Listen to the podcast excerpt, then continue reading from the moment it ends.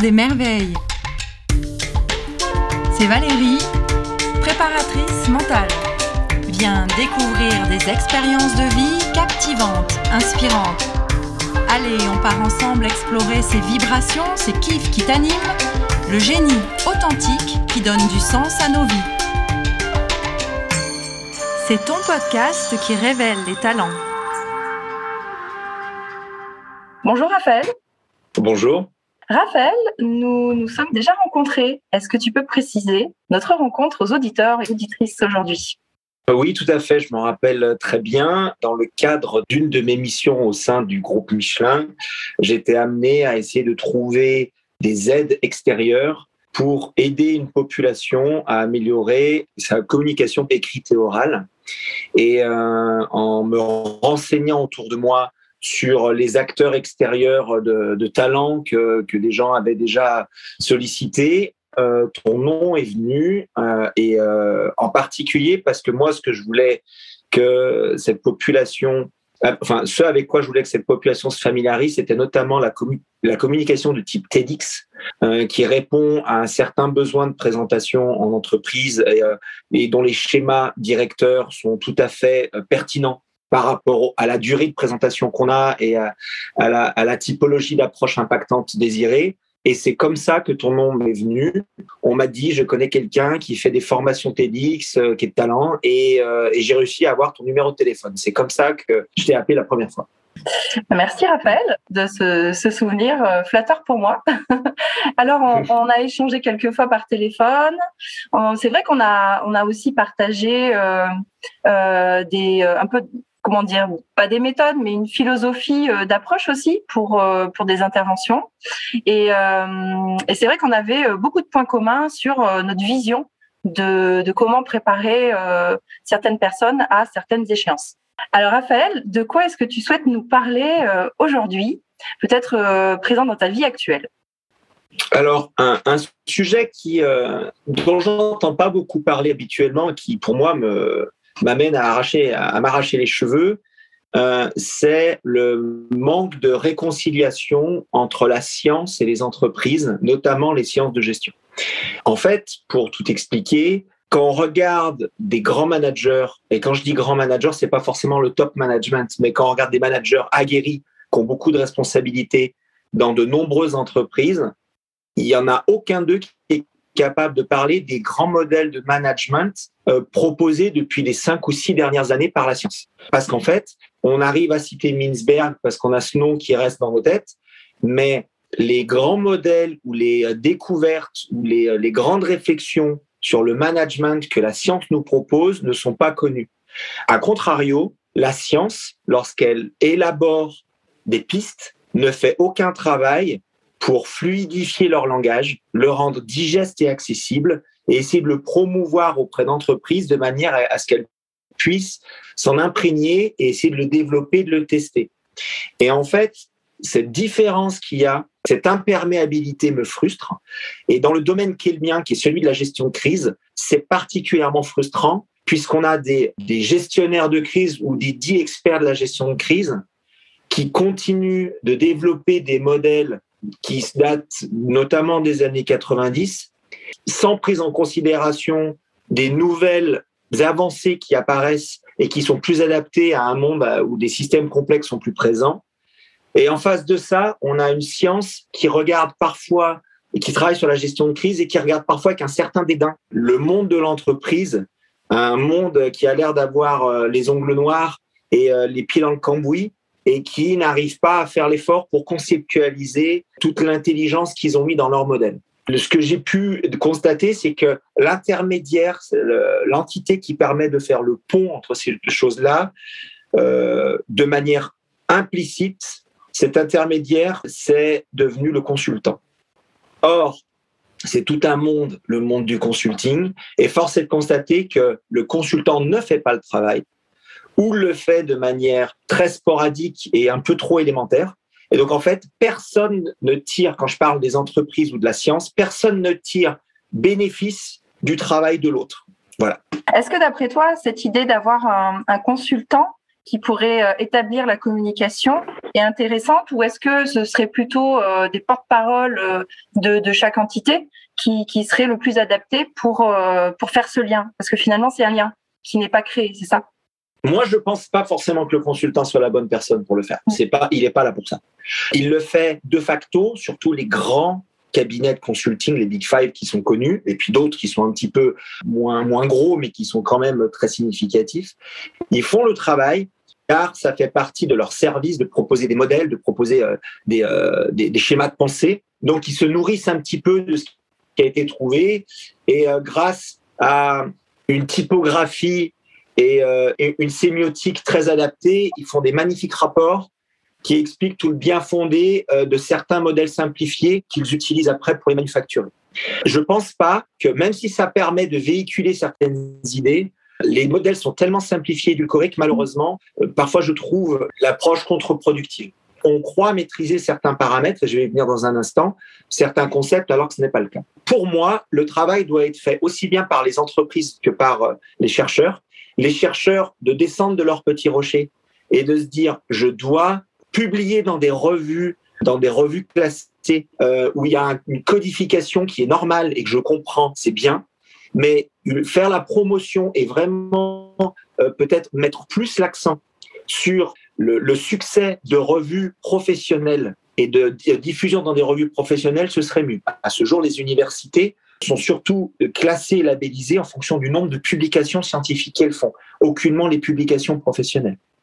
A contrario, enfin, de l'autre côté du, bord, l'entreprise peut-être pourrait, lorsque quelqu'un est dit manager ou grand manager, devrait au moins essayer de faire l'effort de maîtriser les concepts récents ou de les connaître. Et ça m'amène à, des concepts que, j'ai développés dans, deux ouvrages, un qui est déjà sorti et un qui va sortir cette année, qui est par exemple euh, la gestion de crise est un concept typiquement euh, pour lesquels, lorsque vous demandez des définitions à des managers, toutes les peines du monde à vous dire quelque chose de, simple et de clair. Et euh, un autre élément, le principe de résilience. Principe de résilience, mot résilience qu'on entend souvent à travers les conversations dans le monde de l'entreprise. Et pareil, quand vous leur demandez ce que c'est, vous n'avez jamais la définition scientifique. Et quand vous demandez aux scientifiques la définition de la résilience, vous n'obtenez jamais des éléments qui ressemblent à la vraie vie ou du moins très rarement, je ne vais pas essentialiser. Et donc, euh, euh, voilà pourquoi cette réconciliation, selon moi, est nécessaire. Tant qu'elle sera pas là, on aura toujours, on, pêchera par ce décalage, et c'est dommage de ne pas se nourrir de, la richesse d'autrui dans un monde où on parle de diversité à peu près toutes les quatre secondes. C'est dommage de ne pas bénéficier de la diversité académique et professionnelle, alors que parfois les entreprises et les universités sont dans la même ville. Finalement, euh, lorsque tu nous présentes tout cela, Raphaël, ça me fait penser à deux mondes euh, avec des passerelles et les passerelles sont pas souvent euh, empruntées et peut-être que justement sur ces passerelles peut y avoir des problèmes d'interprétation et c'est ce qui les empêche vraiment de, se comprendre et de, de, comprendre leurs attentes et leurs besoins alors qu'ils pourraient facilement y, y répondre. Et peut-être est-ce que euh, dans la formation initiale des scientifiques ou des, des managers, pourrait y avoir euh, déjà un échange, vu qu'ils peuvent être amenés à travailler ensemble, un échange entre eux pour justement réussir à, mieux se comprendre et à travailler aussi euh, déjà avec une orientation qui servirait à l'un ou à l'autre Moi, je pense que c'est exactement, c'est un des, un des forts leviers. Alors, il y a des choses qui existent déjà. Hein. Il y a des thèses qui s'appellent des thèses chiffres qui se font en entreprise, mais ça reste quand même très une très petite proportion des thèses. Et en plus, celles qui sont vraiment euh, utilisées dans la dans la durée, une fois que le doctorant est parti, c'est encore plus rare. Ce n'est pas la thèse la plus connue. Il y a, quand j'étais doctorant, j'ai croisé des tas de doctorants qui n'avaient, qui connaissaient même pas le, ce que c'était une thèse CIFRE ou, qui avaient entendu parler, mais, mais qui ne savaient pas comment, comment la mettre en place. Donc les conditions sont pas tout à fait là. Cette discussion pendant leur formation à, ces deux populations, qui, est, celle des chercheurs et du monde de l'entreprise, est nécessaire. Mais moi, ce que je vois, alors c'est un avis qui est plus personnel et peut-être euh, est trop subjectif, mais selon moi, il y a vraiment un effort d'humilité à faire dans ces deux univers. Puisque l'univers d'en face, quand on parle, avec moi qui baigne dans ces deux univers, euh, l'univers d'en face est toujours décrié de manière. Euh, là encore, je fais une généralité, mais enfin, c'est vraiment, euh, c'est vraiment un ressenti. Vous avez du monde, le monde du privé qui se dit je suis dans la vraie vie parce que moi c'est vraiment important parce que nous on risque la faillite parce qu'il faut se donner chaque jour parce que c'est une compétition rude donc j'ai pas le temps de discuter avec des géo trouve tout qui font des modèles basés sur la comète, loin du réel, de la réalité, et qui sont là euh, des professeurs cosinus. En fait, c'est une caricature, mais on l'entend. En face, vous avez des gens qui disent oui, bon, je comprends. Les gars, euh, ils sont en train de faire euh, des réflexions marketing de, bas niveau, ou sinon, ils vont équilibrer leurs comptes, leur, leur, bilan et leur compte de résultats. Ils vont travailler là-dessus, mais l'innovation, ils connaissent pas vraiment. Ils tâtonnent. Et en fait, euh, ce sont un peu des brutes du monde. Et dans les deux cas, en fait, qui manque selon moi, c'est un peu d'humilité. De l'humilité qui, qui n'est pas inexistante, mais qu'on ne s'avoue pas. Pourquoi? Selon moi, c'est parce que ce qui fait le succès, a priori, du professionnel exclut totalement euh, la connaissance scientifique. Et ce qui fait le succès de la connaissance scientifique, pour le succès du, scientifique, n'est jamais, jamais, jamais lié à son application pratique et à son utilisation par l'entreprise. Donc en fait, euh, selon moi, une des réponses que vous apportez est, très euh, que tu apportes, pardon, est très juste dans le sens où en fait, il faudrait qu'ils puissent discuter pendant leur formation et se familiariser avec le monde d'en face.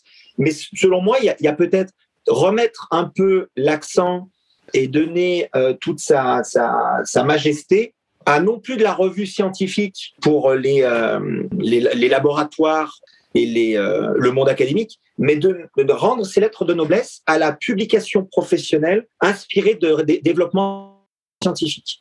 Et pas, et pas seulement dans la technologie, dans les sciences de gestion aussi. Ça permettrait d'ouvrir les chakras et de ne plus passer par l'intermédiation de consultants et on pourrait commencer à discuter et avoir des projets communs. Parce que c'est pas ce qui manque les projets. Euh, par connaissance de, de, je connais un peu ces deux mondes, il y a plein de personnes qui sont de bonne volonté et qui pêchent plutôt par une méconnaissance de ce monde d'en face.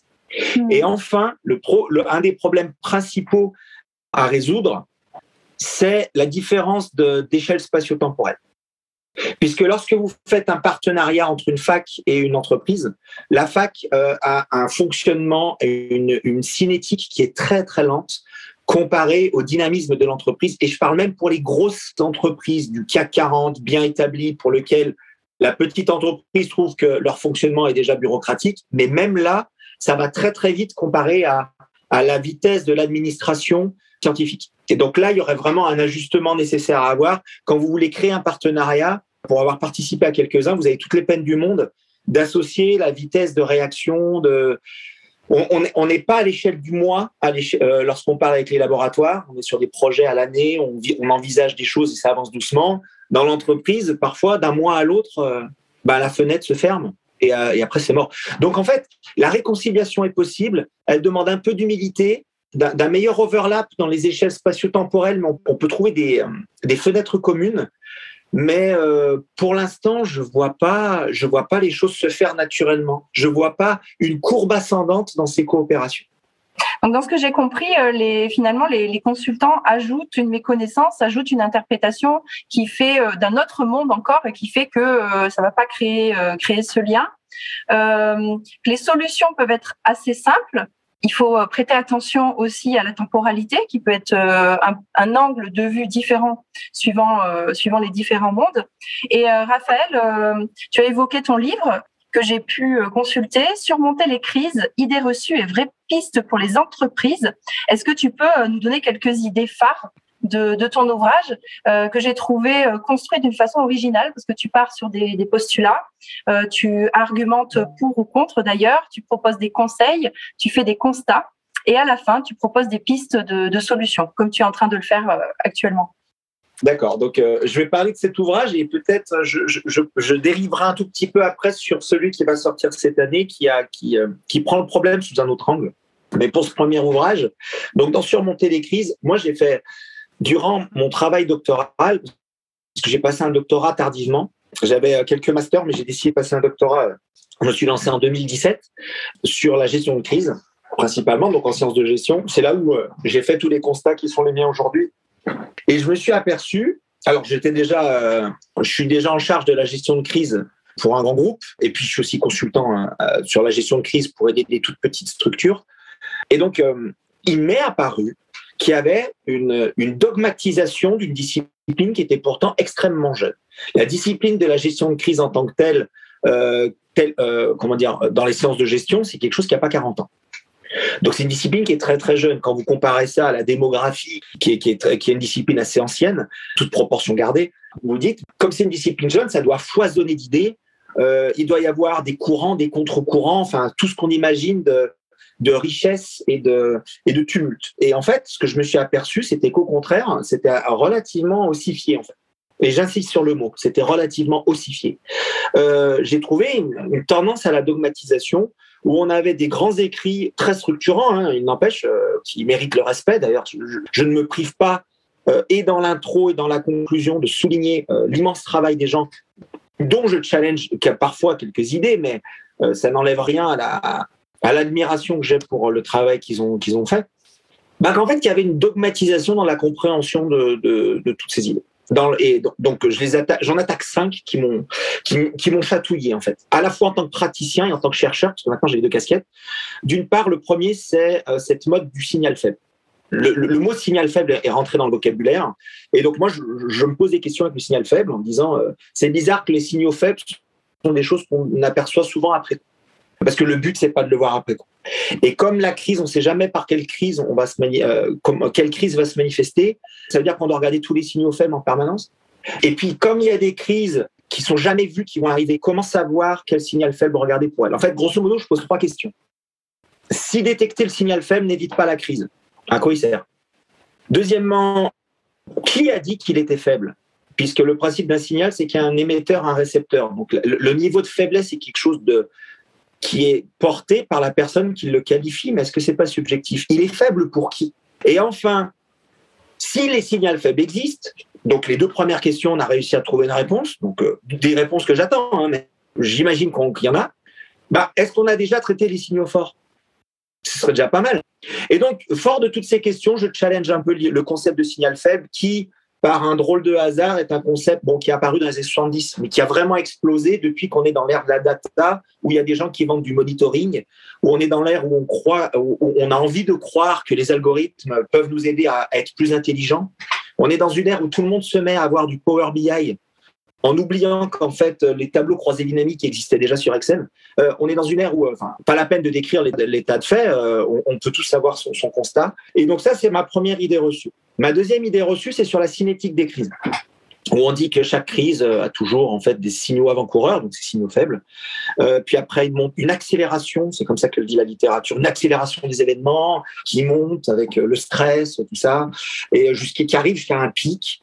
Et après, il y a une redescente parce qu'on a maîtrisé la crise. Tout ça, ça. Puis parfois, il peut y avoir un petit rebond. Enfin, ça fait une sorte de gaussienne monstrueuse. Et moi, je challenge ce concept-là alors pas dans, l'absolu, parce qu'il peut fonctionner pour des tas de crises, et c'est un concept qui a émergé lors des analyses des crises industrielles, parce qu'il collait totalement avec les crises industrielles, et je ne réfute pas ça. Euh, mon problème à moi, c'est qu'il a inspiré, il a, il a comment dire, euh, il n'a pas inspiré, il a influencé la manière de se préparer à la crise. Parce qu'en fait, quand vous pensez à la cinétique, vous ajustez votre préparation et votre montée en gamme en fonction de cette euh, cinétique hypothétique. Moi, mon problème, c'est que maintenant, euh, je veux bien que ça marche pas aussi les, les crises industrielles. Qu'est-ce qu'on fait quand vous êtes cyberattaqué? Quand, comme Saint-Gobain, en un battement de paupières, il n'y a plus rien qui fonctionne d'une seconde à l'autre. Et donc, c'est là où, en fait, cette cinétique, pour, des, pour avoir discuté avec des groupes et des grands groupes qui ont affronté des cyberattaques, cette cinétique ne marchait pas n'était pas re, euh, un reflet de la réalité. Et donc, en bon scientifique, moi, quand il y a un modèle qui marche pas pour des, pour des situations significatives, eh ben, c'est qu'il marche pas. Et donc, j'aurais tendance à, à, à proposer aux, aux, organisations de, de ne pas prendre ça pour argent comptant, absolument. Pas de le réfuter, de le jeter au panier. Le troisième, qui est un des deux gros blasphèmes, c'est celui du leader. De plus avoir le, dans l'idée le leader chef de guerre, mais d'avoir plutôt une vision de chef d'orchestre, où en fait, euh, selon moi, on est vraiment influencé par trois phénomènes qui se conjuguent. Celui de la vision du leader en temps de paix déjà le management nous a amené à, considérer le, le, leader comme un, élément phare de l'organisation en temps de paix. Et en fait, on utilise le même vocable pour la personne qui est en charge en temps de guerre, enfin en temps de guerre, en temps de crise. Mais est-ce que ces deux leaders, puisqu'on utilise à chaque fois l'expression, ont exactement les mêmes missions? Est-ce que le leader de la crise a la même, entre guillemets, le même contrat de, mission que le leader en temps de paix Donc déjà, c'est quelque chose qui n'est pas forcément très développé. Euh, deuxièmement, je pense qu'on est largement influencé, nous en tant que Français particulièrement, par l'image gaulienne du, de la personne qui donne le cap. Pas la peine de, développer, mais dans l'inconscient collectif, De Gaulle fait office de leader absolu, plus même que pourrait être Napoléon pour les gens qui sont en France et qui pourraient se référer à des images euh, nationales. Et, euh, et cette image gaulienne, euh, selon moi, elle est très, très, très présente dans l'idée que les gens qui vont être en cellule de crise se font du leader. Et enfin, il y a Hollywood. Parce qu'il ne faut pas renier l'influence du plus gros fabricant de savoir dans le monde occidental, puisque la plupart des éléments culturels connus et reconnus et listés par les adultes et par les enfants dans le monde occidental sont des références d'abord euh, hollywoodiennes. Euh, je mets euh, les séries, les Netflix, les choses comme ça, et je mets dedans les BD et la musique. Donc le grand Hollywood, avec sa capacité de production, de superproduction, de musique, a influencé le savoir et on a des images héroïques du leader, du mhm. leader charismatique. Et ce, et ce magma fait qu'on a une vision du leader de la cellule de crise qui fait que vous avez beaucoup de leaders qui essaient de rentrer dans un costume qui est bien trop grand pour eux, qui est même une caricature. Et que c'est pas ce qu'on leur demande, et c'est pas ce dont on a besoin. Et quand je vois des leaders euh, qui, se, qui essaient d'être des chefs de guerre, peut-être parce que leur carrière fait qu'ils ont été chefs de guerre, peut-être parce que l'image, la représentation qu'ils ont du leader idéal fait qu'ils ont essayé de tendre vers cet élément-là, fait que ça reste des leaders que je trouve euh, intéressants. Voilà, on va le dire comme ça, intéressants mais c'est peut-être pas ceux vers lesquels moi je dirigerais si euh, j'avais le choix. Donc ça c'est le troisième. Le quatrième, euh, c'était sur la planification de crise. Euh, il y a une grosse culture de la planification, de prendre la, crise par son, ce prisme-là. Et en fait, quand on étudie les biais, parce que c'est, j'étudie beaucoup les biais cognitifs pour la gestion de crise, qui est quelque chose qui est qui est pas assez exploré selon moi. Enfin c'est normal que la discipline s'ouvre. En fait, la planification crise, euh, la surplanification, qui est une tendance assez naturelle en France, c'est de faire des, choses très très détaillées. Euh, ou avec vous avez une sorte de dictionnaire qui vous dit euh, avec des logigrammes que seul un, pilote de la NASA peut comprendre. Ou pour chaque action, vous avez le oui non, vous allez par ci, vous allez par là. Et en fait, ça, ça amène à un biais qui s'appelle le biais de présomption. Vous devenez tellement aspiré, inspiré, aveuglé par ce plan d'action que vous n'arrivez pas à comprendre des warnings que n'importe que, que, le kidam verrait pourtant, qui vous dit non, non, la situation n'est pas la même. Ça sert à rien, c'est contre-productif. Et je suis pour, une autre approche de la, de la planification. Je suis pas pour une, je suis pas pour une négation de cette planification, mais pour une approche euh, moins classique. Et enfin, le dernier, c'est le blasphème des blasphèmes dans, dans ma discipline. Je pense que vous commencez à comprendre que c'est pas forcément le blasphème qui me fait peur dans, dans ces disciplines-là. C'est de challenger la pratique actuelle et donc l'utilité du retour d'expérience. Sans nier le fait que capitaliser et apprendre, c'est fondamental pour une organisation comme pour l'individu, il n'empêche, la méthodologie que je vois déployer dans 95% des entités avec qui je discute ou avec qui je travaille, que je vois, c'est que cette pratique est plutôt une, euh, c'est le grand marché du biais cognitif. Et en fait, je m'interroge sur la qualité et donc euh, l'utilité des plans d'action faits euh, avec autant de subjectivité et de pauvreté. Et j'amène ça en me disant, euh, on a commencé à faire des, euh, on, a des, des, des, des, papiers en sciences des organisations qui mentionnent le retour d'expérience des années 70, aussi bien pour les simulations, pour les vraies crises. Après 50 ans de retour d'expérience fait à travers le monde avec tous les experts qui vous y parlent de retour d'expérience, puisque c'est l'outcome absolu de la gestion de crise, ma question est pourquoi on fait encore les mêmes erreurs alors? Et, en fait, à chaque fois, euh, pour chacun de ces cinq parties, j'essaie à la fois de dire le bien fondé de la pratique que je vais un peu challenger, puis après quel est mon problème avec cette pratique, et peut-être offrir des pistes, sans pour autant, j'insiste, dire que ce qui a été fait avant, c'est stupide. Au contraire, hein, c'était génial. Mais euh, l'idée, c'est de se dire, est-ce qu'on vit vraiment dans le même monde que celui des années 70 Donc, est-ce que les recettes d'avant euh, sont valables encore? Hmm, les, retours d'expérience, finalement, doivent être euh, adaptés à l'époque dans laquelle on vit, avec l'environnement qui se modifie. Parce que j'ai beaucoup aimé aussi dans ton ouvrage, c'est qu'il y a des schémas pour faciliter la compréhension. Et ce que j'ai remarqué, c'est que tu mettais vraiment l'humain au centre de chaque réflexion. C'est-à-dire euh, qu'il intervienne au début ou à la fin, malgré tous ces biais, tu expliques que effectivement l'humain est quand même à la base et, que non, tout ne peut pas être euh, automatisé. Donc c'est ce que j'ai aussi apprécié dans ton ouvrage. C'est mon interprétation, hein, mais voilà. Tu as tout à fait raison parce qu'en fait, euh, la discipline a longtemps été vue sous l'aune soit de l'organisation parce qu'en fait, c'est une discipline qui est dominée par le monde militaire des corps constitués, parce qu'ils ont énormément d'expérience et que ce sont des sont très très forts. Euh, mais en fait, on a souvent vu une, de l'organisation. Après, sur l'humain, ça a été évoqué, mais c'est souvent la psychologie du leader.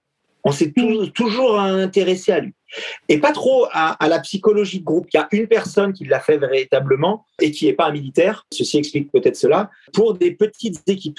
Mais c'est un Américain qui n'est pas forcément beaucoup cité en France.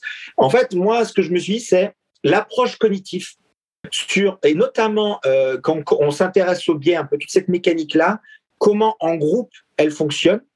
Donc, comment essayer par le, euh, le truchement de, de l'organisation ou des outils techniques ou la préparation des gens et leur connaissance d'eux-mêmes, on peut en limiter l'effet. On ne pourra pas l'arrêter, on peut le limiter. Donc il y a ce premier prisme-là sur les biais cognitifs qui, m'a amené à peut-être regarder la gestion de crise sous un angle un petit peu différent. Et deuxièmement, grâce à la théorie des systèmes complexes, où en fait j'aurais tendance à essayer de contredire, oh, troisième blasphème, euh, Einstein qui disait euh, les mêmes causes amènent les mêmes effets. Euh, oui, dans un système euh, non complexe et linéaire, tout à fait. Mais dans un système complexe avec des dynamiques non linéaires, je ne suis pas certain, au même titre qu'on ne se baigne jamais deux fois dans la même eau du même fleuve, euh, je ne suis pas certain qu'on vive que deux crises a priori similaires aient les mêmes causes et, et, quand bien même arrivent au même résultat. Et ce ne sera pas les mêmes dynamiques et c'est la caractéristique même des systèmes complexes. Et en fait, c'est ces double approche et cognitive et complexe qui, qui amène assez naturellement finalement à proposer d'autres angles, et peut-être à tort, hein, ça j'ai aucun problème. Euh, ma casquette de chercheur me fait assumer facilement le fait de me tromper, m'amène à proposer plus cette lecture-là. Et ton deuxième ouvrage, Raphaël, est-ce qu'il est en, lien avec le, premier ou est-ce que tu as traité euh, un autre sujet ou est-ce que tu abordes celui-ci sous un autre angle? Mon deuxième ouvrage, qui devrait sortir cette année, a été coécrit avec, euh, avec mon homologue de Air France, qui est Risk Manager et Crisis Manager de Air France. Et l'idée pour nous, c'est de se dire, euh, parlons stratégie. Parce que quand on parle de stratégie, on parle souvent de part de marché, croissance, toutes ces choses-là. Et en fait, pour une entité, alors mon défaut de gestionnaire de crise, c'est de dire la mère de toutes les stratégies, c'est la pérennité. Est-ce qu'on va vivre dans le long terme? D'aucuns pourraient dire, mais Raphaël, on meurt pas sur le long terme. On meurt toujours sur le court terme. Donc, je veux bien que tu fasses des plans sur la comète, mais demain, on ne paye pas nos factures, on est en faillite, l'organisation meurt. Oui, mais peut-être parce qu'elle paye une vision à long terme défaillante dans un passé lointain. Euh, et donc, l'idée, c'est de se dire, euh, l'idée est venue de là, c'est de se dire, c'est marrant, quand je parle de stratégie à mon humble niveau, avec différentes entités euh, différentes organisations, j'entends jamais le mot pérennité. Jamais, jamais, jamais. Et donc, en fait, mais par contre, j'entends souvent le mot résilience et parfois le mot antifragilité. Et comme dans mon doctorat, j'ai travaillé sur les deux, et j'ai même eu la chance d'avoir en jury de doctorat le papa du concept de l'antifragilité, le monsieur qui s'appelle Nassim Taleb, pour qui j'ai beaucoup d'admiration, et eh ben, je leur ai demandé c'est quoi la résilience et l'antifragilité? Et de là, je pouvais comprendre quelle était leur position stratégique sur la pérennité. Et ce que j'ai vu m'a atterré ou du moins à tort, sans doute.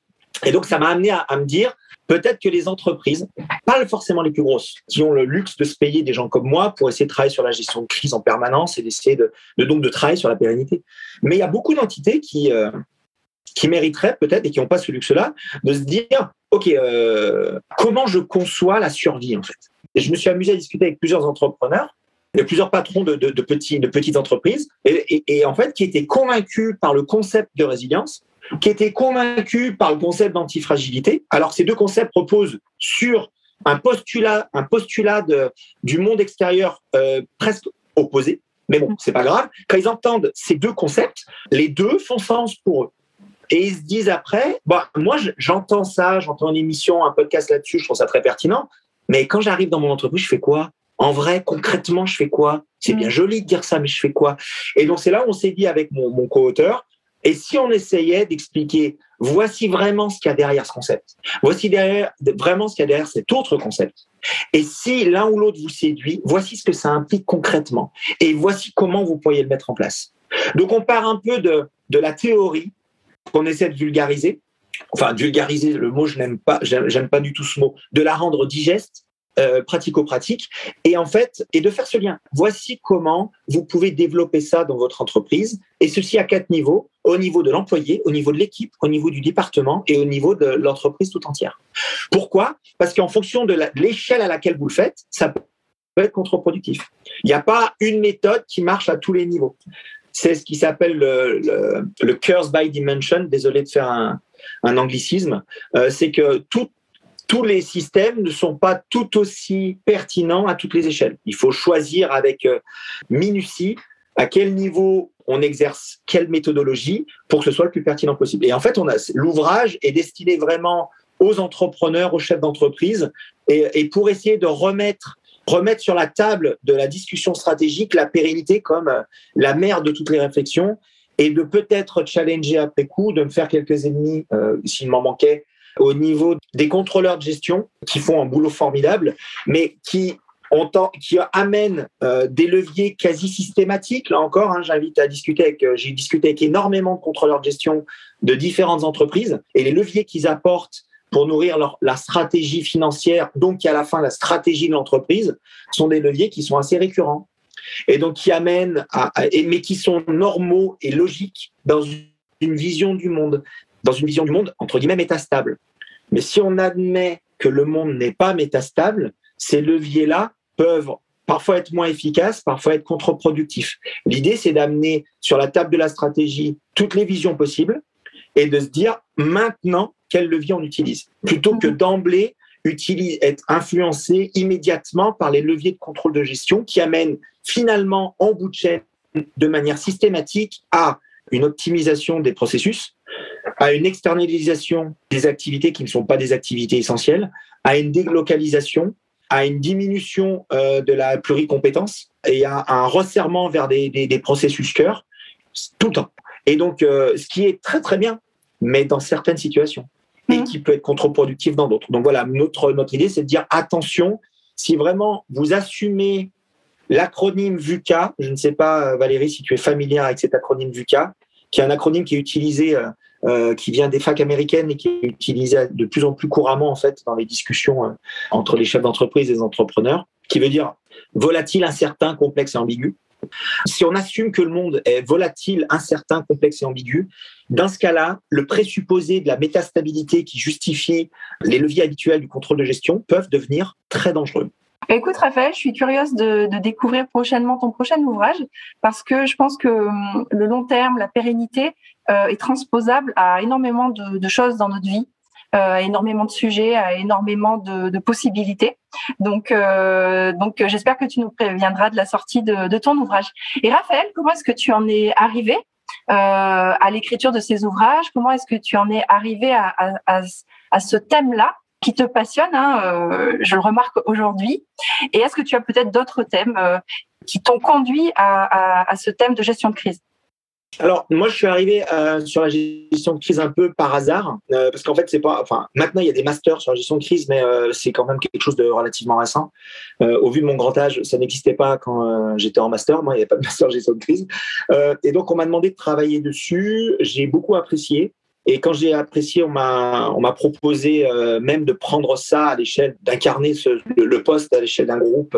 Et euh, je me suis jeté à sans me restreindre sur le sujet. Et en fait, ayant été face à des interfaces, les consultants pour essayer de me conseiller en plus euh, de ma matière grise et d'un travail collectif, je me suis dit non, je vais aller, je vais creuser le sujet. J'ai fait un travail doctoral Et donc pendant que ma thèse, pendant euh, mon travail de thèse, c'est là où j'ai commencé à me dire waouh, ben, c'est bizarre. Euh, j'ai pas l'impression d'avoir la même lecture que ce que les consultants me disent ou, euh, ou je vois des, des, des, des déconnexions. Selon moi, il m'apparaît des, des, choses qui sont des déconnexions, qui n'en sont peut-être pas, mais c'est du moins ce qui m'apparaît, ce qui, ce, qui, ce qui éclatait devant moi, devant mes yeux. Et puis des discussions diverses. Et enfin, pour aller au-delà de la seule vision organisationnelle et méthodologique, qui est souvent euh, les, visions dominantes dans la discipline, euh, il y a eu des rencontres. J'ai eu la, ma directrice de, thèse, qui est une amie et qui est euh, une, un professeur immense que, que j'admire énormément,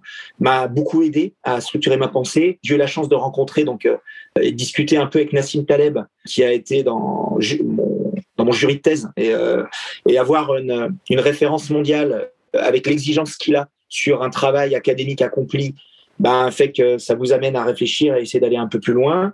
Et enfin, l'idée de se dire qu'est-ce que ça coûte de l'écrire ce livre? Parce qu'en fait, au début, les réflexions, je les avais pendant des groupes de travail et euh, qui amenaient à des réactions la plupart du temps polarisées. Et donc, euh, à force de, je vois que je suis pas le seul à le, euh, je constate que je suis pas le seul à voir ça. il y a des gens qui le, qui, le voient absolument pas, mais il y a certains autres qui ont l'impression une impression un peu similaire. Et en fait, l'idée, c'est de se dire pourquoi ne pas écrire un bouquin euh, et de le proposer et en tant, pas en tant que je propose, ah, voici mon dogme à moi. Euh, moi, l'idée, c'est de se dire et, si, et si j'amorçais les questions? Et c'est peut-être pas les bonnes questions, c'est peut-être pas les bons challenges. Mais lançons la machine. Et peut-être que des gens vont y répondre, que des gens euh, et, va et, cette discipline, c'est une discipline de sciences euh, dans les sciences d'organisation, les sciences humaines. C'est une discipline. Les, scientifiques purs appellent ça une, euh, une science molle. et donc l'idée, c'est de personne d'entre nous n'aura la réponse. Donc participons à la réflexion. Voilà pourquoi je me disais un livre, c'est peut-être pas mal. Pourquoi? Parce que le livre, et, en fait, ça, me permet de, boucler la boucle, ce livre est écrit pour être intéressant, enfin, se voudrait, je ne sais pas si j'y suis arrivé, c'est pas à moi de le dire, se voudrait être intéressant et accessible pour les praticiens euh, de l'entreprise, mais si on regarde la bibliographie, se nourrit largement, mais très très largement, de recherche académique de fond.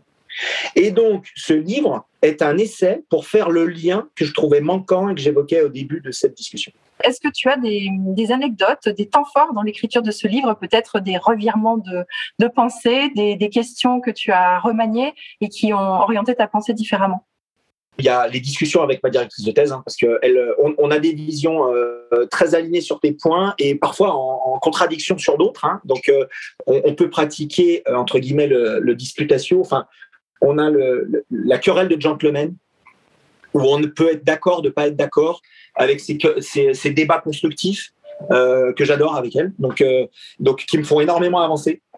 Donc euh, il y a ça, il y a les discussions, les, les retours de Nassim Taleb, qui ont été très très très formateurs et en fait, euh, quelqu'un qui n'a rien à voir avec la gestion de crise, mais, euh, mais pour qui euh, l'approche m'a beaucoup influencé, un monsieur qui s'appelle Jordan Peterson, bon, il est un, il est un peu controversé, c'est un, un, psychologue canadien qui est un peu controversé parce qu'il est politisé maintenant. L'approche qui, qui, qui déploie sur la manière d'aborder la cognition et le travail de groupe m'a quand même, j'ai écouté ses cours presté à Harvard à l'époque, ils sont en ligne. Hein. Je les ai tous écoutés et ça a un peu influencé la manière de ça. Bien évidemment, comme je parle, j'ai eu la chance de, de pouvoir lire les, travaux de Kahneman et maintenant de Siboni qui, les reprend, qui est un auteur français, un professeur qui reprend, qui a beaucoup travaillé avec Kahneman, qui était prix Nobel, enfin, c'était pas le prix Nobel d'économie, mais c'est l'équivalent, euh, qui avait travaillé, euh, qui a eu cet équivalent du prix Nobel via euh, ses travaux sur les, les biais cognitifs. Et on a en France quelqu'un qui, qui reprend ces travaux-là euh, et qui publie et qui est très très accessible et qui a qui a, qui a une grande profondeur. J'ai eu la chance d'être présent pendant une, conférence avec lui d'être co-conférencier avec lui. Et, ces discussions-là, parfois autour d'un café, euh, moi je pose ma question cœur, la question qui me chatouille, la question pour laquelle j'ai pas trouvé de solution. Et c'est toutes ces personnes-là qui, sans le savoir, parfois avec une petite phrase ou un petit mot, euh, me débloquent en fait, ou me font euh, changer de perspective. Euh, ils m'ont fait changer d'avis. C'est des gens qui m'ont fait changer d'avis. Et justement, Raphaël, quelles sont les trois forces que tu penses avoir développées dans ton parcours qui sont essentielles à tes yeux pour en arriver à cette expertise de, ton sujet de prédilection? Alors, la première, elle se décline en trois mots. C'est le travail, le travail et un peu de travail. en fait, il y a deux choses qui m'y ont amené. Euh, si vous, euh, je vous invite à lire, euh, je crois que c'est Outsiders en anglais. C'est un livre de Malcolm Gladwell sur la théorie des 10 000 heures. je ne sais pas si tu connais, Valérie. Ah non, je ne connais pas. Le fait est de dire. Alors, grosso modo, le, fond de, le fond de son travail, il euh, faut pas voir les 10 000 heures comme une, fin en soi, c'est juste un concept. Hein. Euh, c'est pas 10 000 heures précisément. C'est de se dire, le, grosso modo, ce que j'en ai tiré moi, c'est peut-être pas vraiment ce que vous a, voulu euh, dire l'auteur, mais c'est comme ça que moi je l'ai, je l'ai interprété, comme ça que ça m'aide, c'est de se dire le talent n'existe pas. Hmm. Je n'ai, par exemple, moi, je n'ai aucun talent de musicien. J'en ai aucun. Euh, je n'ai pas l'oreille musicale. Euh, je pense que si on me donne un, violon ou un harmonica, je pense que je fais casser les fenêtres. Je pense que je ne suis pas fait pour la musique. Et finalement, c'est un, tu valorises le travail, c'est-à-dire c'est une, une expertise à gagner en, en entraînement, en répétition. C'est ça. Et d'après euh, Michael Gladwell, qui a d'ailleurs euh, découvert cette théorie, elle, a émergé lorsqu'il a, regardé les orchestres, il comprenait rien, il s'est dit quelle est la différence entre les premiers violons et les quatrièmes violons? C'est comme ça que c'est venu pour lui. C'est de se dire, moi je ne connais rien à la musique. Pourtant, si maintenant je me dis demain, j'ai envie d'apprendre l'harmonica, et si je m'y mets, si je fais de l'harmonica pendant une centaine d'heures avec un prof d'harmonica, et eh ben même moi qui suis nul, ben j'arriverai à faire une petite mélodie, un petit, euh, j'apprendrai mes trois quatre euh, chansons par cœur que je pourrais jouer avec l'harmonica, euh, voilà, un soir au coin du feu. Par contre, si je veux devenir un des meilleurs mondiaux de l'harmonica, même si je pars de zéro, mais que je m'entraîne 10 000 heures dans un, dans un, c'est une abstraction, c'est 10 000 heures. Mais si je passe un cap d'un nombre critique d'heures que personne d'autre ne passe, tellement je m'y astreins, eh ben, peut-être que je serai pas le meilleur mondial de l'harmonica, le meilleur joueur mondial de l'harmonica, mais je pourrais devenir aux yeux du profane, un virtuose de l'harmonica, alors que je n'avais aucun talent. Parce que le travail fait tout. Et en fait, euh, moi qui suis quelqu'un qui, euh, qui vient, euh, qui avait fait une école d'art il y a très longtemps et qui vient un peu du dessin, c'est ce qu'on apprend. D'ailleurs, c'est ce que j'apprends à ma fille. si elle veut bien dessiner, il n'y a rien d'autre que des heures à dessiner. C'est d'abord comme ça qu'on apprend. Et donc, moi, j'avoue que c'est je passe du temps à, quand je, je, passe du temps aux tâches que je que je que je m'alloue. Voilà. Donc euh, mon doctorat ça a été ça, euh, ces livres ça a été ça. Aussi court que soit ce livre, parce que le but était le premier, le but était qu'il soit court. Euh, il y a un peu de travail derrière. Voilà. Mm. Donc euh, alors bon ou mauvais, c'est pas à moi de le dire. En tout cas, il y a quelques heures. Deuxièmement, la deuxième force, entre guillemets, ou ce que j'aimerais euh, considérer que c'en est une, c'est l'exploitation des difficultés. Alors, comme tout le monde, euh, je suis le premier à pester lorsque j'ai une difficulté qui arrive et euh, qui, qui vient encombrer le chemin que je m'étais tracé mentalement. Avoir, revenir sur l'astuce et de se dire Attends, attends, attends, je peux peut-être exploiter ça finalement. Peut-être que ça peut m'ouvrir des directions que je n'avais pas pensé. Et passer assez rapidement la phase de frustration pour essayer d'exploiter la situation finalement à mon avantage, ou du moins en minimiser euh, les conséquences et de se dire non, finalement, c'était pas si mal. Ça, j'avoue que le temps et certaines lectures m'ont développé, euh, m'ont aiguisé un peu ce sens-là. Et ça m'est très utile. Enfin, la patience et l'approche. J'ai beaucoup changé par rapport à qui j'étais euh, plus tôt dans ma vie, où j'avais une tendance à être très brutal et direct. Je pense que c'est quelque chose que j'arriverai jamais à enlever fondamentalement de ma personnalité.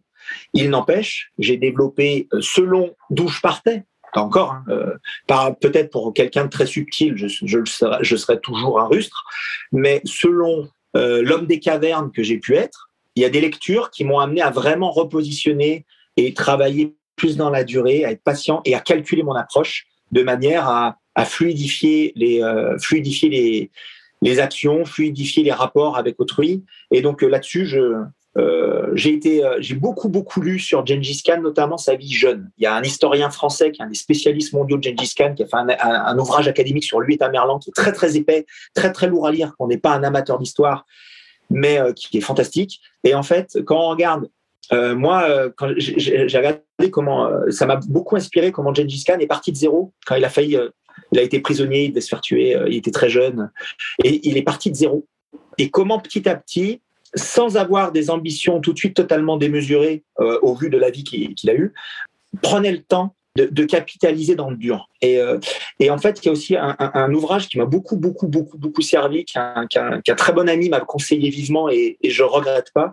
C'est les 48 lois du pouvoir de Robert Greene qui euh, vous amène, alors c'est un peu euh, machiavélique lorsqu'on lit, machiavélique dans le sens euh, noble de, Machiavel lorsqu'on lit Le Prince, où en fait c'est l'équivalent du, du, Prince de Machiavel, mais pour le monde professionnel, en fait, c'est comme ça que je le vois, et qui propose différentes approches. Et en fait, ça m'a juste montré qu'il n'y avait pas, mon, avant d'utiliser mon approche instinctive, peut-être pouvais-je réfléchir, donc ce qui semble bête comme chou, hein, mais euh, je ne suis pas forcément, je viens pas d'un substrat très subtil, hein, vous l'avez noté.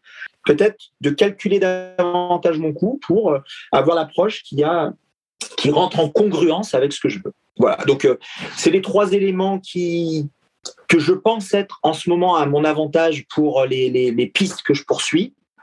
À tort ou à raison. Et Raphaël, j'ai une question qui, qui me vient euh, à l'instant. Est-ce que euh, une crise virtuelle, un départ de crise peut être créé pour justement s'entraîner à réagir et, et, à mieux la, la comprendre? Ou est-ce que c'est pas possible? Ah, si, si, si, Non, mais je pense que ça fait partie de. C'est clairement, ça fait partie de l'arsenal des choses à, à développer et à utiliser de manière à aiguiser son sens. Oui, c'est l'anticipation, mais euh, de, de, réellement la, la lancer finalement. Tu, tu, aurais quoi comme exemple? Bah, je, je, pense à. Hum, par exemple, euh, lorsque on s'entraîne à, une évacuation d'urgence pour un incendie, il n'y a pas d'incendie, mais finalement, il va falloir euh, tous adopter les bons gestes et se rendre compte de tout ce qui dysfonctionne euh, lorsque cette alarme retentit pour nous amener à, en cas de réel incendie, réagir. La, mise en situation, c'est quelque chose qui est fondamental dans mon, dans mon métier. Donc ça, c'est un des dogmes que je, ne challenge pas, par exemple, parce que c'est vraiment bien d'apprendre dans ses chairs, euh, on retient mieux. Et donc, euh, je suis amené à faire beaucoup de simulations et sur table et en grandeur nature. Et euh, oui, je suis le premier promoteur de, ce point-là. Et donc après, ça demande une organisation toute particulière. Donc ça demande, c'est un travail assez lourd finalement à préparer. Mmh. Mais là, le bénéfice pédagogique, j'ai d'ailleurs une publication scientifique qui est, qui est soumise en ce moment donc, je ne peux pas trop parler des résultats parce que j'attends mm. euh, qu'elles soient validées, où on a vraiment analysé tous les euh, supports pédagogiques possibles en regardant, et je ne peux pas dire avec quelle méthode j'ai fait, la mémorisation associée. Et c'est de loin euh, la pratique, donc c'est pas une surprise, mais enfin, il fallait quand même le démontrer par rapport aux autres éléments. C'est de loin la pratique qui est le meilleur vecteur de mémorisation, mais il y a d'autres pratiques un peu totalement intuitives qui, qui, ont des résultats assez intéressants. Bon, là, mm. je fais un, je lance, je veux pas spoiler le travail parce que j'ai pas le droit tant qu'il n'a pas été validé. Je me posais cette question. Mais tu as raison. Je me posais cette question parce que c'est vrai qu'en préparation mentale, euh, j'amène euh, euh, des chefs d'entreprise ou des athlètes ou des étudiants à imaginer toutes les possibilités de déroulement d'une action avec un plan A, un plan B, un plan C, etc. Certains coachs, entre guillemets, proposent de voir que le positif. Je pense que d'envisager aussi les situations catastrophes soit intéressante pour s'y préparer justement, euh, sans qu'il y ait euh, trop d'incidence. Et Raphaël, qu'est-ce que tu envisages dans le futur? Est-ce que tu as euh, peut-être des souhaits pour, pour l'avancée de, de, ce thème que tu affectionnes tout particulièrement? Alors, des souhaits, je ne sais pas. Ce que j'envisage pour le futur, dans la discipline, tu entends? Oui. Je ne sais pas si tu parlais de la discipline ou de moi-même, en fait. Euh, alors, pour les deux mondes, déjà, peut-être pour cette réconciliation, et euh, aussi euh, pour, bah, peut-être pour toi, c'est-à-dire, est-ce que tu as d'autres projets? Pour la discipline, moi, ce que, ce que, je, alors, ce que je souhaiterais, c'est qu'il y ait une perméabilité entre ces deux mondes. ce qu'il faudrait développer, j'ai eu la chance de, de, par un hasard en fait de développer une méthodologie pour le, le mon doctorat qui à mon sens fonctionnerait qui s'appelle la recherche-intervention, où en fait, ce sont une sorte de consultants scientifiques en fait. Et euh, on a quelqu'un qui est, euh, c'est souvent dans des, dans des procédés de transformation désirés, on prend une personne qui est une sorte de chef d'orchestre de la transformation, qu'on met au milieu de la transformation, qui contribue et qui l'étudie en même temps. C'est très subjectif hein, parce que l'observateur, euh, il est jugé parti en fait. mais en fait, selon une méthodologie rigoureuse, ça peut être assumé et amener beaucoup de bénéfices. Et donc, euh, l'idée, c'est peut-être de développer ou de proposer ou d'inspirer une approche de consulting où là, le consultant devient véritablement un intermédiaire. Hmm. Et en fait, et qui réconcilie ces deux mondes. Et donc ça, ça pourrait être une vraie, vraie, euh, une vraie approche. Il y, a des, il y a des gens qui ont théorisé cette approche dans un livre en 2018 qui est très très bon. Je vais, euh, je veux bien le citer, mais en fait, pour les non, les non scientifiques, c'est un livre qui, qui peut être assez lourd à lire parce que c'est très académique. C'est la, recherche-intervention dans l'entreprise, je crois. Et les auteurs, c'est Bono, Saval et Capelletti. Et donc, c'est une vraie piste pour moi, vraie piste pas assez explorée, qui est vraiment, vraiment riche. Et donc, ça pourrait en plus euh, donner une nouvelle dimension au consulting, selon moi. Par contre, je suis aussi pessimiste dans le sens où, en fait, euh, euh, quand on regarde, ça, c'est des études qui le montrent, le nombre de, mots utilisés par les managers diminue, en fait. Donc, quand son vocabulaire diminue, sa capacité d'abstraction diminue. Mais en fait, ça veut dire que l'intelligence collective diminue. Donc ça veut dire qu'on est en train d'automatiser certains fonctionnements. On a moins de nuances D'ailleurs, on sent bien que le monde actuel a un petit peu moins de nuances qu'avant. Et moi, ce qui me fait peur, c'est le tout numérique qui est un des vecteurs de cette diminution de subtilité conceptuelle, mais d'augmentation de, la réactivité. Enfin, je ne veux pas forcément diminuer le, le, tout numérique, mais le tout numérique, selon moi, est devenu une fin en soi, la digitalisation, la numérisation des processus par toutes les entreprises est devenue une fin en soi parce qu'il faut le faire parce que et, euh, et, en fait devient pour moi un élément de fragilité mais c'est même plus une épée de Damoclès moi, je pense que c'est la préfecture de Damoclès. On est sous une préfecture maintenant. C'est pas une épée qui va nous tomber sur la tête, c'est le ciel. Et, euh, et, on, et, on, accélère cette fuite en avant, selon moi, euh, vers le tout numérique, sans voir le mauvais côté du tout numérique. Alors, euh, et donc, et c'est pour ça que je suis un peu pessimiste. c'est pas un hasard si les gens ont de plus en plus peur pour la cyberattaque, si que le moindre hacker peut aussi bien bloquer une, un hôpital qui peut maintenant arrêter un ministère. Euh, que maintenant, euh, on pourrait presque euh, prendre le contrôle d'une centrale nucléaire à distance et que maintenant, si vous coupez tout, et que plus personne n'a GPS, plus personne n'est capable de retrouver la route départementale qui l'amène au village voisin. Donc cette surnumérisation qui est vraiment promue dans toutes les entreprises a une tendance à m'inquiéter au plus haut point. Après, comme je sais quel va être mon rôle, les Cassandres, quand elles ouvrent trop souvent la bouche, on les punit. Et euh, quand, si malheureusement elles ont eu raison, jamais après coup on leur dit c'est vrai, tu n'avais pas tort. Donc, écoutez, euh, faut pas lutter contre les choses, donc euh, faut mieux, on fait avec. Donc euh, voici ma vision du futur. Hum, et justement, as-tu une citation, un conseil pour nos auditeurs, nos auditrices? Une citation non, un conseil non, mais j'ai un modèle. Ah. pour tous ceux qui se disent j'aimerais être un manager ou j'aimerais être un leader de ce un, modèle parce que je les invite à regarder la vie d'un monsieur qui s'appelle Cincinnatus. Il s'appelle Lucius Quintus Cincinnatus. C'est un brave monsieur qui vivait au 5e siècle, qui était un praticien. Donc en fait, à l'époque de Rome, il y avait la plèbe et les praticiens, les plébéiens et les praticiens. Donc la plèbe, c'était plutôt le bas peuple, et les praticiens, c'était plutôt un équivalent de noblesse. C'est pas exactement ça, mais on va, on va aller vite. Et en fait, ce monsieur avait un petit lopin de terre où il vivait comme un paysan mais il était très connu euh, pour sa droiture euh, morale, son intelligence. Enfin, c'était vraiment un monsieur bien sous tout rapport. Et en fait, euh, il y a eu une guerre entre les, les, plébéiens et les, praticiens, donc entre le peuple et l'équivalent de la noblesse, une sorte de guerre intestine, une guerre civile. Et en, en 460, je crois, un truc comme ça, on vient le chercher en disant Est-ce que tu pourrais nous aider? Est-ce que tu pourrais aider Rome?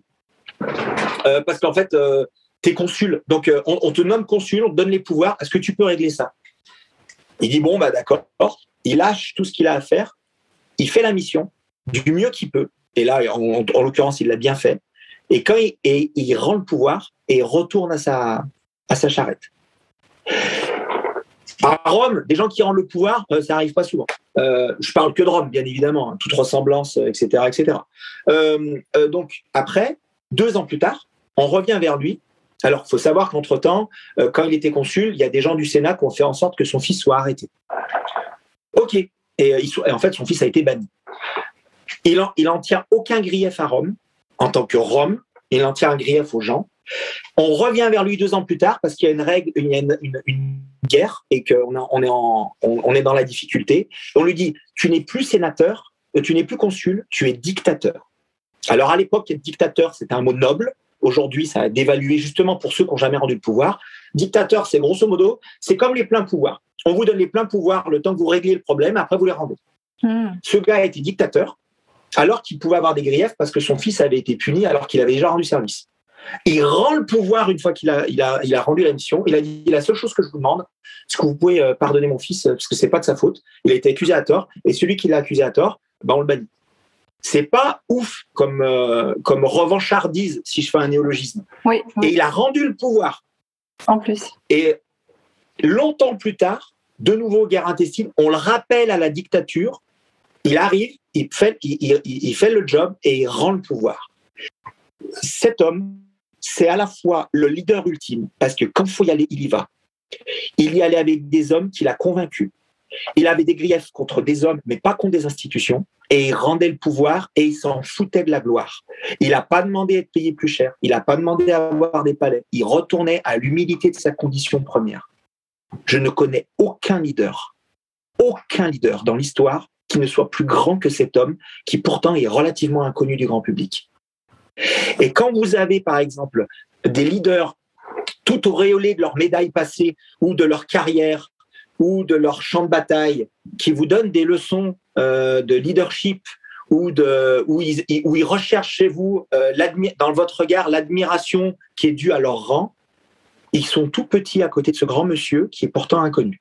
Et donc, c'est pour ça que lorsqu'on doit être manager, selon moi, euh, et gérer un problème, ou qu'on est à la tête d'une cellule de crise, comme ça m'est arrivé, et eh ben parfois, la première chose qu'on se dit, c'est une fois que la crise est finie, eh ben, on est content de retourner à l'humilité de son tout petit poste, parce qu'en fait, c'est ça le jeu. Et si on veut continuer à être sous le feu des projecteurs, c'est qu'on n'est pas, on pas aussi grand qu'on on aimerait l'être c'est qu'on est en fait tout petit et qu'on gère, on pêche par vanité. Ce monsieur-là, il n'a il a pas pêché ni par vanité, euh, ni par revanchardise, ni par colère, ni par bénéfice. Il a fait le job et il est retourné à l'humilité de sa condition. Et c'est pour moi, dans l'histoire, un des modèles des modèles. Finalement, c'est une grande clé euh, que tu nous euh, partages aujourd'hui, Raphaël, qui est euh, l'humilité à travers ce beau modèle. Alors, j'aurais aimé l'interviewer, ça va pas être possible. j'aurais aimé que ce soit notre prochaine merveille, mais je pense que là, tu l'as vraiment mis en valeur. Et effectivement, je vous invite à, à, faire des recherches sur, sur ce personnage. Et Raphaël, justement, aurais-tu quelqu'un à, à me recommander?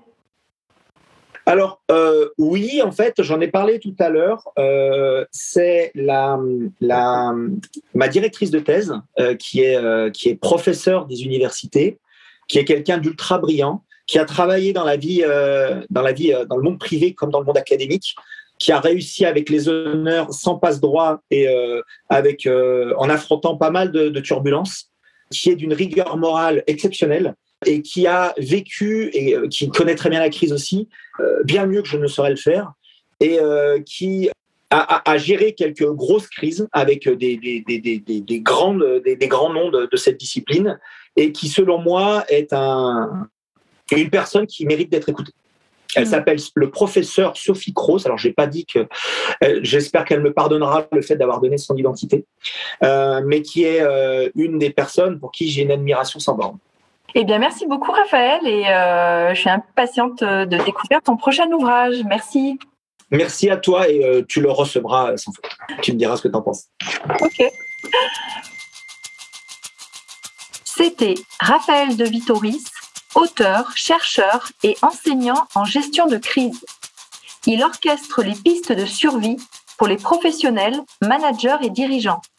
Raphaël vous invite à trouver votre juste note d'humilité. Si tu souhaites aussi partager ton talent avec nous, ou si tu connais une prochaine merveille, contacte-moi sur les réseaux sociaux. Valérie Buisson, podcast Les Merveilles.